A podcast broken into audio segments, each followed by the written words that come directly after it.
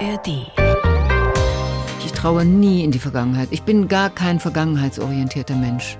Ich, jetzt denke ich manchmal, mein Mann, der erzählt viel von früher und hat viel Erinnerung. Ich bin sehr nach vorn und das möchte ich noch und das habe ich noch Lust äh, orientiert. Das hat sich auch noch nicht verändert. Nein, das hat sich noch nicht verändert. Ja, dann sind Sie noch jung. Ich glaube, dann wird man alt oder beginnt man alt zu werden, wenn man so nur noch in der Vergangenheit lebt und sagt damals und da habe ich noch und weißt du noch und so weiter und das habe ich doch alles schon erlebt. Ja, ja, mein, Sie sind für meinen Mann. neugierig. Ich bin neugierig, total neugierig. Und ich setze mich wahnsinnig gerne, wahnsinnig gerne neuen Erfahrungen aus. Die blaue Couch. Der preisgekrönte Radiotalk.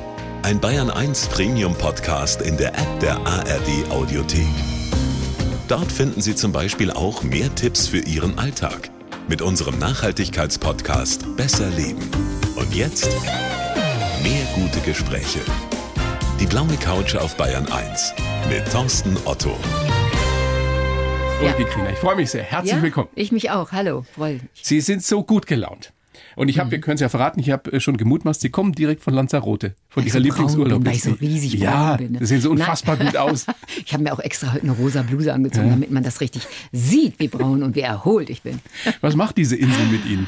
Ach, die macht mich glücklich, weil ich bin den Elementen so nah. Ich bin eben an dem Feuer der Vulkane, die, das Meer, die Luft, der Wind, die Erde. Ich habe das Gefühl, ich bin den Elementen so nah und das tut mir gut. Und diese Insel, das habe ich manchmal beschrieben, wenn Natur ein Kloster sein könnte, dann wäre für mich Lanzarote der Punkt. Weil es gibt kaum einen Ort auf der Welt, wo man so wenig Ablenkung durch bunte äh, Pflanzen und durch wilde Formen und Farben haben kann, sondern es ist wirklich die Erde, der Himmel Und schwarze Steine. und schwarze Steine. Und das ist wirklich toll, weil es wirft einen auf ein Selbst zurück, was ein Kloster im besten Fall ja auch tut. Kontemplation. Kontemplation, das ist das Wort. Und weiter geht's. Warum leben Sie nicht längst da? Weil ich in meinem Leben den Zeitpunkt verpasst habe, zu sagen, möchte ich da vielleicht mal ein Ferienhäuschen kaufen? Und jetzt, wenn man das machen könnte und sagt, Mensch, ich hätte da mal gern ein Ferienhäuschen, kann ich es mir nicht mehr leisten. Ja, wären Sie doch mal Hollywood-Star geworden. Ja, ich hätte es auch machen sollen, aber auch das habe ich verpasst. Das, das ist so lustig. Immer wenn, wenn wir uns sehen, also wenn ich Sie sehe, auch im Fernsehen, Kommissarin Lukas, denke ich an meine Mutter. Mhm. Ah, Also nicht, weil Sie meiner Mutter so ähnlich ja, ist schon sind. gut. Das- Ich, ich nehme das jetzt mal als Kompliment. Aber wissen Sie das noch? Können Sie sich noch erinnern? Wir haben mal eine Sendung gemacht zusammen. Ja. Da war meine Mutter am Telefon als Überraschungsanruferin. ja, dunkel dämmert mir da was. Ja. So 12, 13 Jahre muss das her sein. Und da habe ich mir wieder gedacht, jetzt auch in der Vorbereitung, wie die Zeit vergeht. Ja, Ist das nicht ist irre? Ja, irre? Ja, ja, das ist wahr. Vergeht die Zeit gefühlt, wenn man älter wird, wenn man die, die 39 überschritten hat, tatsächlich schneller? Man denkt das immer, das kommt einem so vor und es gibt verschiedene Theorien dazu, die ich jetzt alle nicht parat habe. Aber auf jeden Fall glaube ich nicht, dass es stimmt, wenn man sagt, wenn man jetzt älter ist und man hat so furchtbar viel Termine und Dinge und so weiter zu tun, dass das der Grund ist, dass einem die Zeit dann vorkommt, dass sie so schnell vergeht, weil mir wiederum, ich komme ja gerade, wie gesagt, von Lanzarote und diese 14 Tage, die ich jetzt da war, selbst dieser Müßiggang, den ich da pflege und die Ruhe, habe ich trotzdem das Gefühl, die Zeit vergeht schnell. Auf der einen Seite natürlich auch, dass man denkt, toll, ich habe diese Spanne, trotzdem vergeht sie einfach schnell. Ich weiß es nicht, warum das so ist, ich weiß es Und früher, wir erinnern uns ja alle noch an die Zeit, als wir ganz jung waren, hast du das Gefühl, du hast ewig Zeit für nicht. Ja, alles. ja, ja. Jetzt Und früher, man, wenn uns ja, ältere ja. Leute das erzählt hätten, wieder gesagt, was für ein Quatsch. Ja, das stimmt. Und jetzt denke ich mehr entspannen. Ich denke jetzt auch mal wirklich, hallo, ich bin 68 Jahre alt, ne? Nächstes Jahr werde ich 70 und dann 80, 12 Jahre. Ja? Und wenn 80 ist ja dann schon 12 Jahre, ist ja schon dann super. Also wenn ich 80 werde. Viel toller ist natürlich, wenn ich 90 werde. Das Ja, oder möchte ich. 100. Ja, Und vor allem, oder wenn man dann 100. auch fit ist. Aber, ne? Man weiß es nicht. Man weiß es nicht. Mhm. Senta Berger hat mir mal erzählt, da war sie 65, sie überlegt sich manchmal, wie viele schöne Sommer noch. Ja, siehst du? Das Und- kann ich gut verstehen, dass sie so denkt, ja. Wobei 65 ja überhaupt kein Alter ist. Naja, überhaupt keines jetzt 68 auch nicht wahr. Das Naja, ist jetzt auch ein aber Wir bisschen. werden doch alle 90, 100. Oder fast alle. Das weiß ich nicht, ob wir das alle wollen. Ne? Wollen Sie es? Ähm, Im Prinzip, wenn ich gesund bin und wenn ich nicht total abhängig bin von Hilfe, ein bisschen Hilfe nehme ich gerne an, dann würde ich sehr, sehr gerne, ich lebe so gerne und ich würde so gerne so super alt werden. Wirklich. Können Sie sich vorstellen, dass Sie dann noch spielen? Nein. Warum nicht? Mit 90? Ich habe manchmal ganz alte Schauspieler am Set gehabt und eine ich weiß leider irgendeinen Namen nicht mehr, das wollte ich noch witzigerweise recherchieren, die fiel mir nämlich gestern ein. Das war so eine bezaubernde ältere Dame, die mit einem Koffer mit eigenen Kostümen kam und niemand hatte mehr auch die Idee, die Kostümbildnerin irgendwelche anderen Sachen ihr anzuziehen, weil das, was sie dabei hatte, war alles so schön und so besonders und sowas würde man heutzutage alles gar nicht mehr kaufen können. Und diese Dame war so nett, die setzte sich dann irgendwann dahin. Die war auch weit über 80, sagte dem Kameramann, guten Tag, ich bin... Mhm. Und Sie sind ein bisschen gnädig mit mir, oder? Und äh, das war er dann natürlich auch mit dem Licht. Da kann er ein bisschen gnädig sein. Und zwischendurch hatte sie dann Texthänger, die ich heutzutage auch gar nicht mehr dramatisch finde, wenn man die hat. Das ist halt so. Aber ich habe gesehen, wie sie sich geschämt hat, wie sie in sich versank, wenn sie diesen Hänger hatte. Und das tat mir einfach weh, das zu sehen. Und das ja. möchten Sie nicht erleben für nee, sich selbst? Irgendwie nicht. Auch wenn Sie dabei das tun, was Sie ja eigentlich am liebsten tun? Spielen?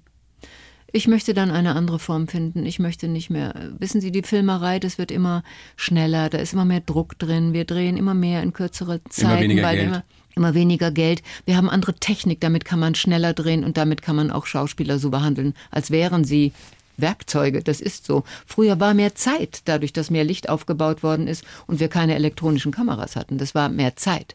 Da konnte man auch ganz anders Dinge entwickeln. Mhm. Aber das ist eben heute nicht mehr. Und ich glaube nicht, dass ich mich die ganze Zeit so unter Druck setzen lassen möchte. Und nein, ich glaube, ich finde das auch eine tolle Option, so wie Schauspielerinnen das früher gemacht haben, irgendwann für sich zu sagen, so, und das war's jetzt und tschüss. Es soll noch möglichst lange hin sein und wir mhm. sprechen ja gerade über das Älterwerden und über die Zeit. Äh, wenn Sie an diese Ulrike Kriener von vor 12, 13 Jahren denken, weil ich, diese Sendung angesprochen habe, was fällt Ihnen ein? Ich also weiß wie haben Sie nicht. sich verändert? Wie alt war ich denn da? Hilfe, Hilfe, Hilfe. Ich war, naja, waren Sie so also Anfang 50? 50 ja, ja, ja, ja, ja. Mhm, mhm. Ja, da war mein Sohn gerade in der Pubertät eine aufregende Zeit, ohne Frage, ja.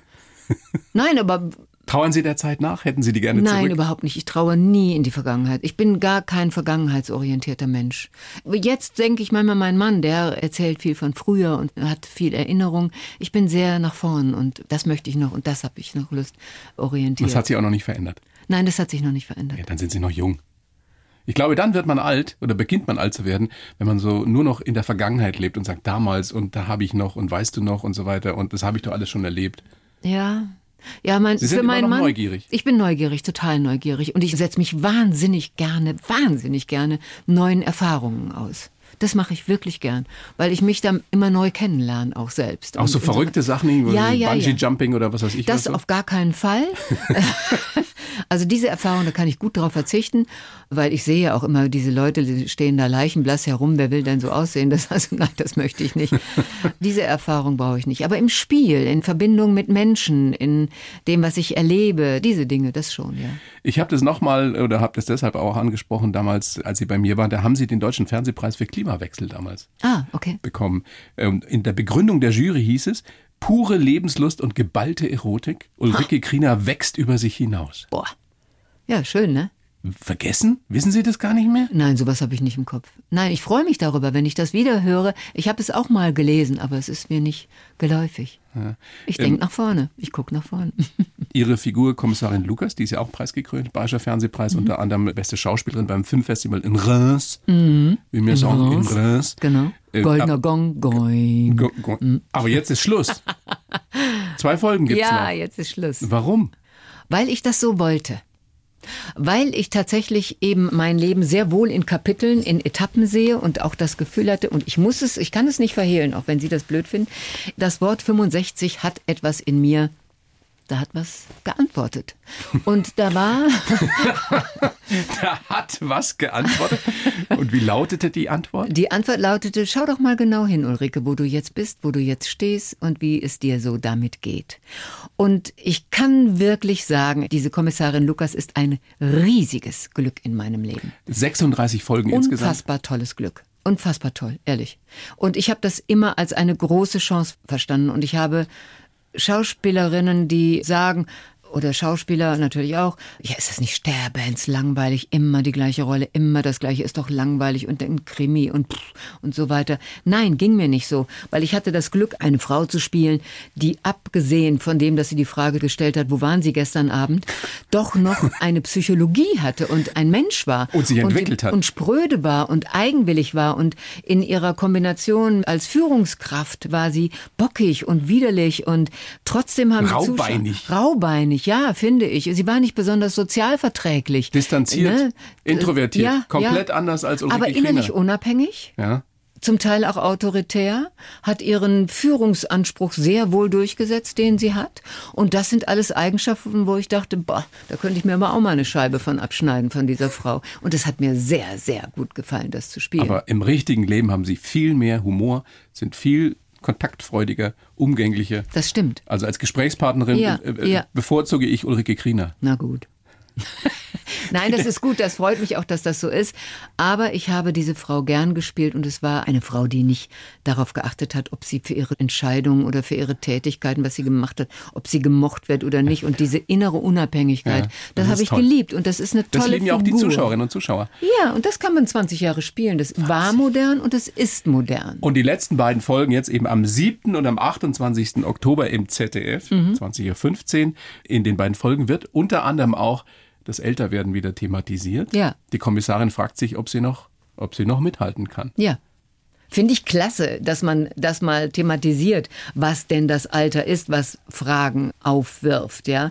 Und natürlich frage ich mich das auch. Klar bin ich immer noch glücklich und stolz, wenn ich am Set sehe und denk, so Leute, da kann ich euch aber mal hier einen hinspielen, da legt ihr aber die Ohren an, ja. Das mache ich schon sehr gerne auch mal so auftrumpfen. Das gebe ich ohne weiteres zu. Aber ich muss auch zugeben, Texte lerne ich jetzt nicht mehr mit einmal lo- locker so auf die Seite gucken Ah, das und habe ich immer schon so drauf. leicht? Das war immer etwas, was mir ganz Ja. leicht gefallen ist. Nee, da setze ich mich jetzt mal schön zwei Tage vorher hin und dann wird mal gebüffelt. Und ich muss den Erfahrungsvorsprung, den ich vor den jüngeren Kollegen habe, ja, der hilft mir, wie das auch Kommissarin Lukas in dem Film ja sagt. Der hilft und der hilft über eine lange Zeit. Aber ein Gehirn ist ja auch nur ein Organ und es muss trainiert werden und da muss man das ein bisschen mehr fordern. Und das tue ich. Was mir sehr gut gefallen hat, dass Sie in einem anderen Interview gesagt haben zu diesen letzten beiden Folgen eben, mir war ganz wichtig, dass ich nicht erschossen werde am Schluss. Ja, das ist mir auch wichtig. ja. Ja, warum? Weil ich das saublöd finde. Damals, vor 20 Jahren immerhin, ja, ich habe das ja nachgeguckt, was da los war in der Zeit. Das habe ich auch in meiner Abschiedsrede ans Team gehalten. Das war ein Jahr, in dem Greta Thunberg geboren wurde, ja. Der Einmarsch in Afghanistan. Wenn man sich das mal vorstellt, was das für eine Zeit war. Damals erzählte man immer von den starken Frauen. Iris Berben, Hannelore Hoger, Senta Berger und ich, wir waren die vier Kommissarinnen des ZDF, ja. Und die starken Frauen sollen dann am Ende erschossen werden. Das kommt überhaupt nicht in die Tüte, finde ich. Also starker Anfang, starker Abgang. Gab es denn die Idee? Nein. Mussten Sie kämpfen? Ehrlich gesagt, nein, da musste ich nicht kämpfen. Das, nein, nein, nein, nein. Das haben die anderen auch blöd gefunden. Das hat man ja auch in anderen Krimireihen gesehen, wo die Leute dann da in ihrer Blutlache verendet sind. Das möchte man doch nicht sehen. da eine Person, die man So 20 Jahre gesehen hat, bumm, ne? aus. Nein, das mag ich nicht. Ja, wir sind sehr gespannt, wie Kommissarin Lukas denn dann. Verendet. Ich weiß es ja nicht. Darf's ja Endet. nicht sagen. Wir wie, wie endet, sie nicht endet. verendet. Ja, genau. Wie sie verenden, tut sie nicht. Nein. Also, die, die, Kommissarin Lukas, raubeinig, introvertiert, distanziert, Sie haben es schon angesprochen. Ulrike Kriener, offen, neugierig, humorvoll und äh, spirituell. Auch. Gläubig oder spirituell? Oder Spiri- doch, auf der glaub Suche immer doch, noch? Doch, doch, Auf der Suche nach der Spiritualität, sagen wir mal, das habe ich in mir gefunden, ja. Und gläubig da auch. Der Kirche nicht mehr so zugetan, nein. Sie lesen ganz, ganz viel, Sie werden es wahrscheinlich in Zukunft häufiger machen, Sie lesen aus der Bibel, haben da ein eigenes Bühnenprogramm. Bühnenprogramm, ja, ich habe da tatsächlich eine Lesung vorbereitet. Das ist das Buch Kohelet aus der Bibel und das werde ich auch am 25. Oktober mit drei Musikern, der wunderbaren Evelyn Huber an der Harfe und zwei Musikern mit arabischem Background, also arabische Musiker und eben auch deren Instrumenten in Essen in der Kreuzeskirche spielen. Alles ist Windhauch. Ja. Erklären Sie ein bisschen, ich meine, Ulrike Kriener und eine Bibellesung kriegt man jetzt nicht unbedingt so zusammen, wenn man sie nicht besser kennt. Mhm. Was gibt Ihnen das? Wie kommt das? Mm, das kommt daher, dass ich mal in der Schweiz war, im La Salle Haus. Und das habe ich manchmal besucht, wenn ich Auszeiten wollte habe ich vor ein paar Jahren kennengelernt, mich da mit dem Jesuiten und dem damaligen Leiter Niklaus Branschen, der auch schon über 80 ist, habe ich mich damals angefreundet und in den Zeiten, wenn ich da war, das waren dann Schweigewochen, also Schweigewochen. Also eine eine eine Schweigewoche, aber also eine Woche Schweigen ist auch schon für Sie, ich würde Ihnen mal sagen, da legen Sie auch schon mal Würde ich niemals schaffen. Echt nicht? Sieben Tage es und Nächte Schweigen, ja, schweigen. Aber wirklich gar nichts reden. Nee, gar nichts. Und du bist nur allein mit dir und deinem Kopf. Mhm. Gehst spazieren, geht meditieren, beten kann man, wenn man isst. Ja, das kann man machen. Aber ansonsten gar nichts. Nein, es ist schon wirklich dann Zen-Meditation. Aber am Abend, weil es eben diese für mich so schöne Mischung war, dass man eben in diesem La Salle-Haus meditieren kann, diese Schweigewoche macht und am Abend ist dann eine kleine Abendmesse. Das Einzige stimmt. Der Niklaus hat mich dann gefragt, ob ich die kleine Lesung machen könnte. Das war mein Text. Und das hat Sie auf die Idee gebracht, diese Bibellesung? Genau, weil da habe ich irgendwann aus dem Buch Kohelet vorgelesen. Das kannte ich nicht. Und das habe ich gelesen, habe gedacht, das ist ja witzig, das ist ja sowas von modern. Und dann habe ich zu ihm gesagt, also Niklas, ich muss schon sagen, also das werde ich schon auch versuchen, dann ein bisschen heiterer zu lesen, weil das ist ja auch komisch, das ist ja auch witzig. Und dann hat er gesagt, mach das so, wie du das richtig Gibt es auch als Hörbuch, ne? Das gibt es auch als Hörbuch, ja. Ulrike Kriener. Es hat länger gedauert nach vor. dieser Erfahrung, denn irgendwann, ich glaube zwei Jahre später, habe ich dann den Patmos Verlag angerufen und habe gefragt, hättet ihr Lust an sowas? Wäre das was? Und das habe ich dann damals diese Lesung mit Quadro Nuevo als Buch gemacht. Aber können Sie uns noch mal in einem Satz erklären, was dieses Schweigen, eine Woche lang nichts reden, was das mit Ihnen gemacht hat? Wie Sie sich am Ende dieser Woche gefühlt? Reich, total reich und satt und so nah bei mir, so, so viel Energie auch in mir.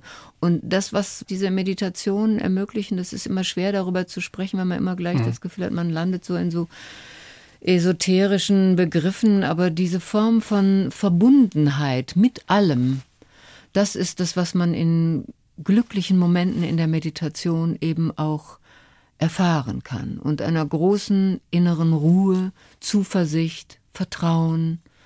Es rührt mich richtig, wenn ich das sage, mhm. merke ich. Ich merke ja. das, ja. Schön. Ja. ja. Sehr, zu Hause sein, in sich ganz und gar zu Hause sein, ja. Glauben Sie, das ist wirklich für jeden von uns was? Ja, ich glaube, das Woche, Schweigen, mal, ja. also das Meditieren, glaube ich, ist für jeden was, ja. Wobei jeder vielleicht auch da verschiedene Formen finden kann. Aber diese ganz simple Form, sich einfach 20 Minuten auf ein Kissen zu setzen und nichts zu sagen und zu versuchen, nicht zu denken, nicht an irgendwelche Dinge zu denken, das glaube ich, tut jedem Menschen gut. Gerade in der heutigen Zeit. Mhm. Ulrike Kriener, großes Vergnügen, dass Sie da sind. Ähm, ich sage gerne auch jetzt nochmal gleich ähm, am 7. und 28.10. tatsächlich die letzten Folgen von Kommissarin Lukas, 20.15 Uhr im ZDF. Mhm. Ich schreibe ja immer für jeden Gast in dieser kleinen Show, Frau Kriener, einen Lebenslauf. Den gebe ich Ihnen jetzt auch. Ich habe ihn geschrieben, Sie lesen ihn vor und sagen mir dann, ob Sie den unterschreiben können. Also kein Kommentar zwischendurch, einfach mal. Ja, lesen, am ne? Schluss dann sehr gerne kommentieren und okay. in der Luft zerreißen, was auch immer. Natürlich. Bitteschön. Ich heiße Ulrike Kriener und liebe es, starke Frauen zu spielen. Auch im richtigen Leben habe ich gelernt, mich durchzubeißen und nicht aufzugeben. Ich weiß, dass Älterwerden nichts für Feiglinge ist, aber auf meine Lebenserfahrung möchte ich keinesfalls verzichten. Geprägt haben mich mein beeindruckender Vater, meine wilde Jugend und ein schwerer Verlust. Kraft geben mir meine Familie, mein Glaube und die Zeit auf Lanzarote. Ich freue mich jetzt auf mehr Freiheit, mehr Zeit für Lesungen, aber keine Angst. Mit dem Spielen ist es noch lange nicht Schluss. Und besonders dankbar bin ich dafür, dass ich schon so lange den Richtigen an meiner Seite habe. Mhm. Könnte ich absolut unterschreiben, was Sie da geschrieben haben. Ich liebe es aber auch, schwache Frauen zu spielen. Aber schwache Frauen, die, die daraus eine Stärke ziehen? Das Muss sind ja nicht immer sein. Ich, Frauen, die zugrunde gehen. Es sind schon Frauen, die, die äh, zumindest immer die Hoffnung haben, dass es besser werden könnte. Ja, aber ich finde, indem man Opfer spielt, kann man auch etwas zeigen. Es, Opfer können aber auch stark sein. ja, wie meinen Sie das jetzt? Erklären Sie mal. Naja, wenn du eine Niederlage erleidest, kommt es ja nicht darauf an, das ist ein blöder Spruch, aber kommt es ja darauf an, dass du dann wieder aufstehst. Und die Frauen, die sie spielen, das sind, so habe ich zumindest in Erinnerung, immer Frauen, die wieder aufstehen. Und die es zumindest probieren, die nicht liegen bleiben. Das ist richtig. Nichtsdestotrotz, zum Beispiel, wenn man mal so ganz weit zurückgreift, ist doch dann auch die Frau, die ich zum Beispiel in einem uralten Film Hammermörder gespielt hat, ist ein Mhm. Die- Opfer. die Ehefrau des am Mörders. Ende. Das ist ein Opfer ganz am Ende. Und ich will damit nur sagen, es ist für mich entscheidend, was der Film erzählen will, was die Geschichte ist. Die Geschichte steht für mich über allem. Wenn der Film erfordert, eine starke Frau zu spielen, spiele ich gerne eine starke Frau. Wenn der Film erfordert, die Geschichte erfordert, für den Inhalt, den ich wertvoll und spannend und, und toll finde, ein Opfer zu spielen, was auch keine andere Chance hat, als am Ende ein Opfer zu sein, dann spiele ich auch gerne ein Opfer. Ich finde, die Geschichte ist das Entscheidende. Ich will mich nicht auf Rollen kaprizieren. Das ist ihr Beruf. Wie ist es im richtigen Leben? Sind Sie eine starke Frau? Ich glaube schon. Ich glaube schon. Stimmt das, dass Ihr Mann zu Ihnen Chefin sagt? Ja. Ich habe es übrigens auch, ich kann es Ihnen gleich mal zeigen, an meinem Autoschlüssel ist ein kleines Schildchen dran und da steht drauf, Chefin. Gut. Allerdings sage ich zu meinem Mann verteilt. auch, nein, wir, wir, das ist auch was Spielerisches. Manchmal sagt er auch zu mir, kleiner Chef. Und für mich ist er Ach, auch da wird je nicht nach... gegendert? Nee, nee, nee, nee. Untereinander ist da bei uns freie Zone noch. Genderfreie Zone. Wo bleibt da die Wokeness, Frau Kriener? Wo bleibt Tisch. sie bloß? Sie bleibt unterm Tisch. Also, das sind die starken Frauen. Und wenn man das mal so ein bisschen aufdröselt, also los mit zumindest in der Öffentlichkeit, für die breite Öffentlichkeit ging es ja damals mit Männer. Doris Dörries Männer. Mit Heiner Lauterbach und Uwe Ochsenknecht. Haben Sie so spontan im Kopf, wie lange das jetzt her ist? Ich habe mal geguckt. Das war 86, ne? 85. 85. Ja, 85, 86. kam- 30 Jahre. Ja, mein Gott, ne? Generationen zogen durch das Land. Ja, und sie haben sich kaum verändert. Was ist, Na ja. was geht Ihnen durch den Kopf, wenn Sie an 85 denken, an Männer? Eine Geschichte, die wir noch nie gehört haben über Uwe Ochsenknecht und Heiner Lauterbach Nee, und Ulrike Kriener.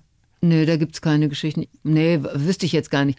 Ich fand es einfach. Es hat gepasst einfach, München, oder? ja, es hat super gepasst und es war toll, mit so jungen Leuten Filme zu machen. Irgendwie, ich hatte da zum ersten Mal das Gefühl, bumm, ich sitze in meiner Generation. Da ist mal eine Regisseurin, ja, die ist so alt wie ich und die sagt mir, was ich zu tun habe. Das war einfach großartig, dass ich mit diesem Projekt irgendwie in meiner Generation, bei den Geschichten, die meine Generation anging, angekommen bin. Und das Verrückte ist eben auch, wenn ich mir überlege, starke Frauen, schwache Ja. Frauen und so weiter, diese Paula, das war doch keine starke Frau. Das Naja, war eine Hausfrau. Zwei die, die, Männer um sie gestritten. ja, scheiß drauf, die sitzt doch nur im Haus. Die hatte zwei kleine Kinder, hat ein beiges Kleid angehabt, Maxi-Länge, in einem furchtbar, sah halt total edel aus mit Löckchen und hat ihren Mann betrogen. So what? In dem Einzelfall haben Sie könnte, Aber ich möchte heute Ihnen könnte man widersprechen, so es gibt- es gibt Mann starke fällt Frauen. mir ins Wort. Ich, Ich zieh's zurück. Bitte um Entschuldigung. Apropos starke Frau. Die Chefin sitzt da. Nein, ich will nur sagen, heutzutage würde man eine solche Frau wie im Film Männer nicht mehr schreiben. Die wäre zu angepasst. Damals war das ein total moderner Film. Ich wollte ja nur sagen, es gibt auch ganz, ganz stark, ganz, ganz starke Frauen, die zu Hause sind. Meine Mutter hat drei Balgen großgezogen. Das Ja. war eine sehr starke Frau. Ja, nein, das um Gottes Willen, das will ich nicht absprechen, gar nicht, sondern ich meinte eben heutzutage würde diese Frau, wie sie bei Männern geschrieben würde, unter dem Aspekt einer modernen Frau nicht mehr Sie funktionieren. war sicherlich die Paula keine ja, emanzipierte Frau. Genau. Sie hat, hat nicht gearbeitet, hat man nichts von gesehen, hat nur kleine Kinder gehabt und sah gut aus. Sie haben vorhin schon die Ehefrau des Täters in Hammermörder angesprochen. Mhm. Sie haben diese traumatisierte U-Bahn-Fahrerin in Am Ende des Tunnels gespielt, Klimawechsel preisgekrönt, die unglaublich erotische, lebensfrohe äh, Frau, die Sie da dargestellt haben. Was haben die alle gemeinsam? Außer, dass es gute Geschichten waren. Kann ich gar nicht sagen, außer dass ich sie gespielt habe. Was hätten diese Frauen gemeinsam? Kann ich nicht sagen. Ich finde die total verschieden. Ich finde diese Frau im, Gibt im nichts, was die, was die gemeinsam, ganz was sie, was sie besonders Nee. gereizt hat an diesen Rollen? Oder waren es immer nur die Geschichten? Es ist für mich tatsächlich in erster Linie die Geschichte. In einem oberpeinlichen Buch möchte ich einfach nicht mitspielen. Und meistens sind auch in oberpeinlichen Büchern keine guten Rollen drin. Also da hängt immer das eine mit dem anderen zusammen. Haben Sie nie gemacht? Ich habe auch keine Leiche im Keller bei Ulrike Kriener. Nee. Nee, also es gibt bestimmt auch Gründe, wo man sagt, mit starrem Blick aufs Geld entscheide ich mich für diese Rolle. Natürlich, der Kamin muss rauchen, mein lieber Himmel. Also ist doch klar, man muss doch auch mal Geld verdienen. Das finde ich selbstverständlich. Ich liebe aber, Ihren Humor und Pragmatismus, Frau Kriener. Das ist großartig. Aber das ist gar nicht so oft, muss ich ganz ehrlich sagen. Ich habe dann schon immer auch das gefunden, was mich daran interessiert hat oder dass ich mir gesagt habe, okay, du kannst an dieser Rolle das und das lernen oder das machst du jetzt mal neu. Ich habe mir dann Aufgaben gestellt oder wenn ich was nicht wusste, dann habe ich mir auch eine, eine Frau genommen, die als Coach gearbeitet hat und die mir geholfen hat in der Vorbereitung, neue Gedanken zu kriegen, neuen Blick auf die Rolle. Ich habe immer, immer, immer versucht zu lernen mit dem Beruf und das tue ich auch jetzt noch. Das muss ich wirklich sagen und da bin ich auch ein bisschen stolz auf mich können Sie sein. Und ich überlege gerade, ob es wirklich alle, die uns gerade lauschen, auf dem Schirm haben, dass Sie eben viel, viel mehr als nur Kommissarin Lukas sind, sondern eine der großen Charakterschauspielerinnen dieses Landes. Vielen Dank, das sagen Sie sehr schön. Danke. Ist, ja, aus tiefster Überzeugung. Ja. Und deswegen freue ich mich auch umso mehr, dass wir so ausführlich widersprechen können. Wollen wir Ihr Leben so ein bisschen durchgehen noch, Frau Krieger? Na gut, dann ja. forsten Sie mal. Geboren an Heiligabend. Ja. 54. Ja. In Bottrop. Mhm. Ne? Bottrop, was ja jeder kennt. Die Mama Hausfrau gewesen. Der Papa hat sich vom Elektriker zum Bergwerkschef hochgearbeitet. Sie haben öfter mal gesagt, ein beeindruckender Mann, aber kein einfacher Mann ne? mhm. als Vater. Mhm. Er muss sehr, sehr streng gewesen sein, als Sie klein waren. Er war streng, meine Eltern natürlich beide auch, in kleineren bürgerlichen Verhältnissen in der Siedlung, wo eben alle gewohnt haben, die im Bergbau zu tun hatten, bin ich aufgewachsen. Das finde ich auch immer noch heute ganz toll, dass ich das erlebt habe, in einer Siedlung groß zu werden mit anderen Kindern, wo eben zu einer gleichen Zeit alle Mütter aus den Fenstern rausgebrüllt haben, wenn es Abendbrot gab und die Kinder nach Hause mussten. Das mochte ich und zu einer bestimmten Zeit auch alle Autos in die Straße einfuhren, weil die Männer alle, die die Schicht hatten, eben zu dem Zeitpunkt nach Hause gekommen sind. Das mochte ich alles sehr. Und mein Vater und meine Mutter, die haben bestimmt mir alles Gute, Tolle, Wunderbare gewünscht. Und sie wollten es natürlich auch, wie alle Menschen dieser Generation, dass es ihre Kinder leichter haben, besser haben, weil sie ja auch eben als Kinder den Krieg erlebt hatten. Aber womit sie nicht gerechnet haben, war dann dieser Geist, der 68er Geist, der eben die Generation damit konfrontiert hat. Wo wart ihr? Habt ihr was gesagt? Habt ihr was gesehen? Und warum habt ihr geschwiegen? Ähm, das heißt, Sie haben rebelliert und ihr habt viel gestritten? Ja, ja, wir haben rebelliert also ich habe rebelliert und es gab Streit und es gab eben bei mir Wünsche, freier zu sein, rauszugehen. Und meine Eltern waren rigide. Und in dem Moment, wo Druck entsteht und der Deckel draufgehalten werden soll, gibt's Gegendruck. Also mit mir war das so. Ich war da nicht so einzufangen und einzukasteln. Und das führte dann zu einer sehr unruhigen Jugend und Pubertät und Abhauen Sie und so weiter. Sie gehen also drüber weg. Eine unruhige Jugend. Sie sind mit 17 abgehauen. Ja. Ja, nach mhm. Hamburg, weil Sie meinten, die große Liebe da gefunden zu haben. Sie mhm. waren damals was haben Sie gelernt? Ähm, Arzthelferin, Arzthelferin habe ich gelernt. Und sind dann mit 17 eben nach Hamburg. Und Immerhin ja, hat die Liebe drei Jahre gehalten, ne? Immerhin. Aber Sie waren 17, es gab keine Handys und nichts. Ich stelle mir oder versuche mich in Ihre Eltern hineinzuversetzen. Das war grauenvoll. Und das, war, das ist ganz schön grauenvoll. grausam von Ihnen. Das war äh, fürchterlich. Das war grausam von mir und ich habe mir das nicht überlegt und ich habe wirklich nur an mich gedacht und ich habe das meinen Eltern zugefügt. Da gibt's nichts zu beschönigen. Wie lange hat es gedauert, bis Sie Ihnen verziehen haben? Meine Eltern, die haben, ach, meine Eltern haben mir immer verziehen. Meine, das war gar nicht die Frage. Meine Eltern haben geweint vor Erleichterung, als ich mich gemeldet habe. Wie lange hat es gedauert? Ich habe nach einer Woche mich erst gemeldet. Eine Woche haben die gelitten. Mhm. Ja, ja, ja, ja, ja, ja, ja. Es ist wirklich, es ist wirklich, wirklich kein. Ich kann es fühlen, wie gerade viele Bayern 1 Hörerinnen und Hörer ja. denken, oh mein Gott. Ja. Ja, und wenn, wenn mir das kind, passieren würde, wenn mein, wenn mein Sohn eine Woche im Urlaub ist und sich nicht meldet, ja, dann denke ich immer wieder an solche Zeiten und denke, Ulrike, halt den Ball flach. Und Sie haben ja nicht irgendwie eine große Tasche gepackt, sondern die Legende geht, Sie hatten einen Pulli dabei und einen Impfausweis. Das reicht auch zur Not. Frische Unterhose wäre noch gut gewesen. Nein, das ist wirklich, ja, klar, ich bin so los, weil ich fand Impf, da sieht man aber auch, wie blöd ich war. Nee, ja. aber angstfrei, auch wie du normalerweise halt auch bist in dem Alter. Man ne? kann es auch blöd nennen. Sie sagen das jetzt so schick angstfrei. Ja. Das war auch dumm. Ja, aber auch irgendwie. Impfausweis, irgendwie hallo? Cool. Hallo, ich bin gegen Pocken geimpft. Was ist denn das? Kann ich ja. Ja, Perso nicht oder sowas. nein. Den Impfausweis. Warum eigentlich? Ich weiß es nicht. Ich dachte, das braucht man. Wie wild war denn die Zeit dann in Hamburg? Ach, die war gar nicht so wahnsinnig. Sie haben wild. gekellnert. Natürlich, ich habe gekellnert. Meine Eltern, wie gesagt, diese total großherzige Entscheidung, äh, mich ziehen zu lassen. Also die haben mich, um jetzt wirklich ein bisschen zu raffen, die Erzählung, meine Eltern haben, nachdem ich mich gemeldet habe, wir Gespräche geführt haben und so weiter und das alles ein bisschen aufgearbeitet wurde, haben sie dann die wirklich unglaublich tolle Entscheidung getroffen zu sagen, wir haben alles getan, was wir konnten für dich. Jetzt muss der Samen, den wir gelegt haben, aufgehen. Und haben mich gehen lassen. Sie hatten auch eine Beratung von jemandem, der mit ihnen gesprochen hat in dieser schwierigen Woche, wo ich mich nicht gemeldet habe, die gesagt hat, dieses Mädchen wird immer wieder abhauen. Die will weg. Und dann haben sie mich auch gelassen. Und wir haben da eine Lösung gefunden. Ich habe mich immer wieder gemeldet. Und wie gesagt, wir waren dann wieder enger verbunden. Und die wussten auch immer, wo ich bin. Sie sind auch zu mir nach Hamburg gekommen. Das war dann auch alles Wir klar. sprechen über Anfang der 70er. Ne? Anfang der 70er Jahre, ohne Frage. Aber ähm, ich bin dann ja auch wieder aufs Gymnasium gegangen, habe dann mein Abitur gemacht. Das ist alles passiert. Aber ohne Frage, es war eine echt schwere Prüfung für meine Eltern. Und die haben Ihnen nie damit gedroht, Sie zu enterben oder ähnliches? Nein, meine Eltern haben mich geliebt. Und es war keine Frage. Die wollten die Beziehung zu mir behalten und deswegen haben sie mich gehen lassen. Wahnsinn. Das ist die Größe. Lassen, um zu halten. Trotzdem, es gab ja diesen liebevollen, aber doch sehr strengen Vater. Und es gab die rebellische Tochter. Wann habt ihr euch denn wirklich so angenähert? Ich habe in einem anderen Interview gelesen, Sie haben ihn ja wirklich bis ganz zum Schluss begleitet. Sie waren in seinen letzten Stunden dabei, als er gestorben ist dann. Und es muss unglaublich eng gewesen sein in den letzten Monaten und Jahren mit euch. Ja, die letzten drei Jahre. Fällt mir auch ein bisschen schwer, darüber zu reden, muss ich echt sagen. Also müssen wir gucken, wenn es mich zu sehr anrührt, weil der Verlust meines Vaters ist immer noch so schwer, weil der in der Corona-Zeit gestorben ist und im Heim war. Und ich meine, das glaube ich, reicht Ihnen vielleicht auch oder reicht den Hörern.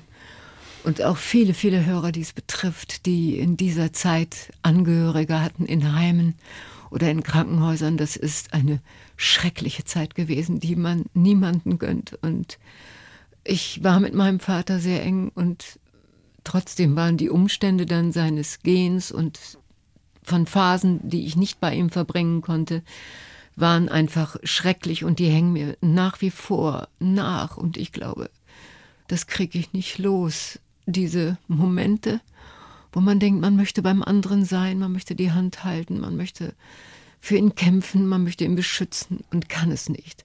Und das ist einfach schwer zu ertragen, dass das nicht zu lösen ist. Und das wird nicht zu lösen sein. Und das nehme ich einfach mit als, als großen Kummer. Schwer jetzt da was drauf zu sagen, aber ich finde das unglaublich, Frau Kriener, wie eine so starke Frau wie Sie, die das ja mehr oder weniger zweimal im Leben erlebt hat, dass ein Mensch geht. Ihr Neugeborenes ist vor 30 Jahren gestorben, nach, nach acht Tagen, glaube ich. Wie lebt man denn damit weiter? Also es ist ja trotzdem nochmal ein Unterschied, ob der Vater mit, ich weiß nicht, wie alt ist er geworden? 88, 89? 90. 90 gestorben ist. Oder dieses Unvorstellbare, ein Neugeborenes. Ja, in dem Fall ist es schon, dass am Anfang Zeit hilft, ne?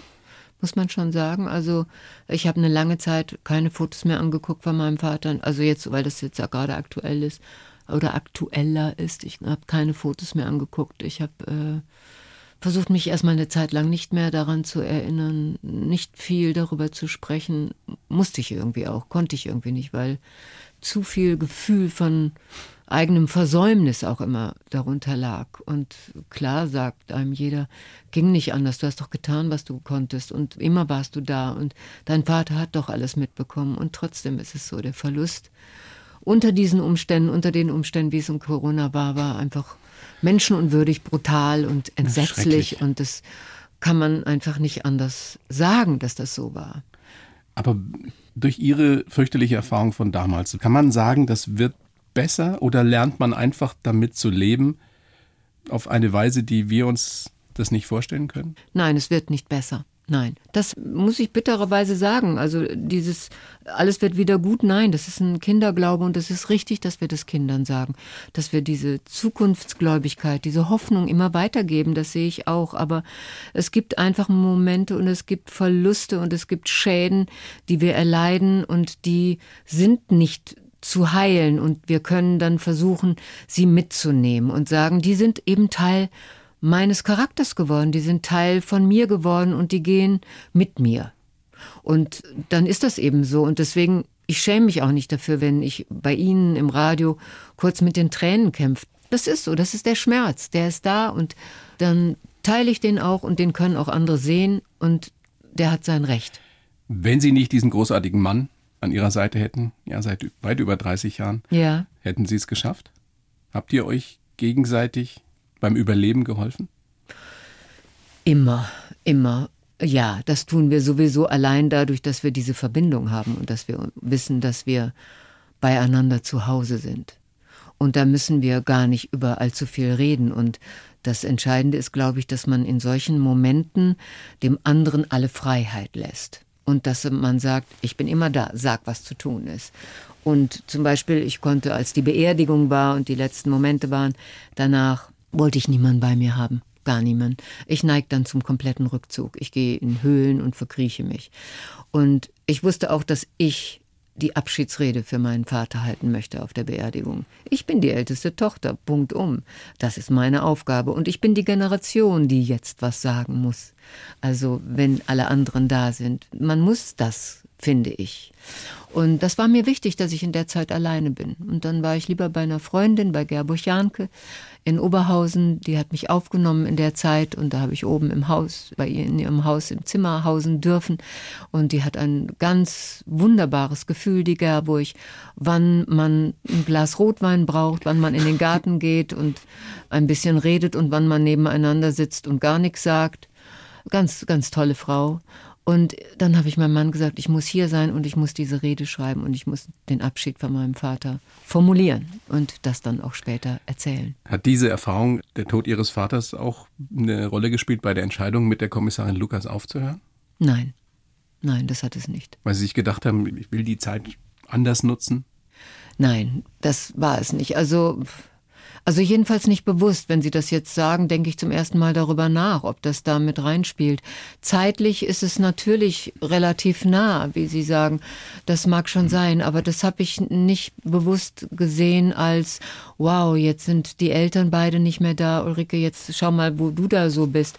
Das habe ich nicht so direkt übertragen, weil ich fühle mich ja noch als Schauspielerin und voll im Leben und begeistert in, in Auseinandersetzungen stehend. Aber was ich schon so sehe, ich sehe mein Leben schon auch in Kapiteln. Mhm. Es gibt eine Zeit für die Kindheit, es gibt die Zeit, wo man irgendwann heiratet, liebt, wo man seinen Beruf auf die Schiene bringt, wo man Kinder bekommt, wo man die Kinder entlässt und es gibt diese Zeit des Empty Nests und wo man mit dem mit dem Mann, wenn man Glück hat, eben noch die andere Lebensphase hat.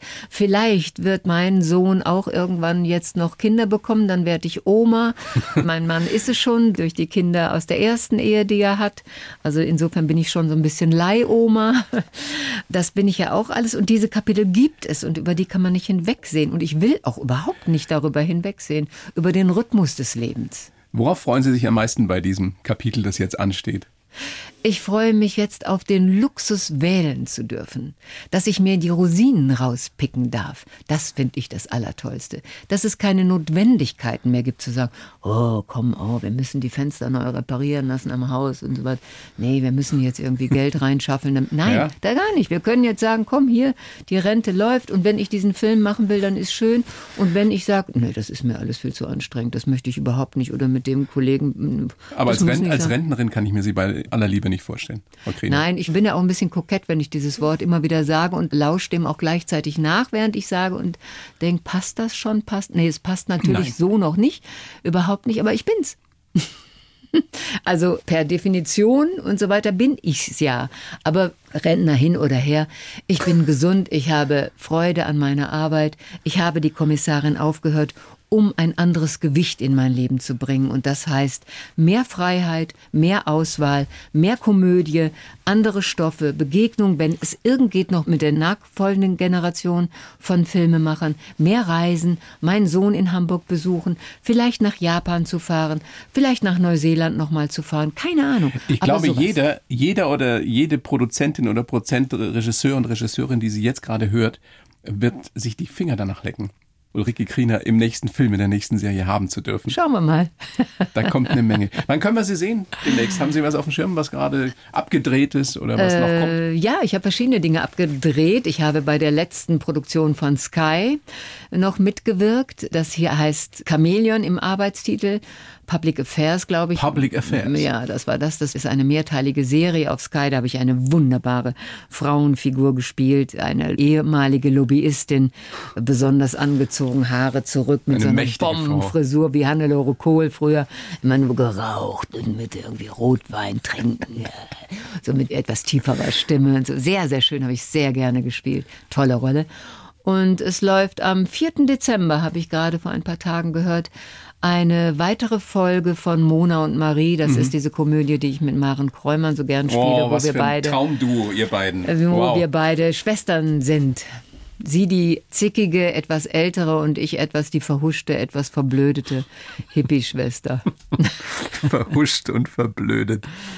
Ja, das macht Attribute, großen Spaß. Also einen riesen nicht Spaß. passend bei Ulrike Kriener. Frau Kriener, vielen herzlichen Dank. Von Herzen gerne. Alles Gute, bleiben Sie gesund und bis ganz bald. Ja, Dankeschön. machen wir so. Okay, ja, danke. danke. Bis dann. Tschüss. Die Bayern 1 Premium Podcasts. Zu jeder Zeit, an jedem Ort. In der App der ARD Audiothek und auf bayern1.de. Bayern 1 gehört ins Leben.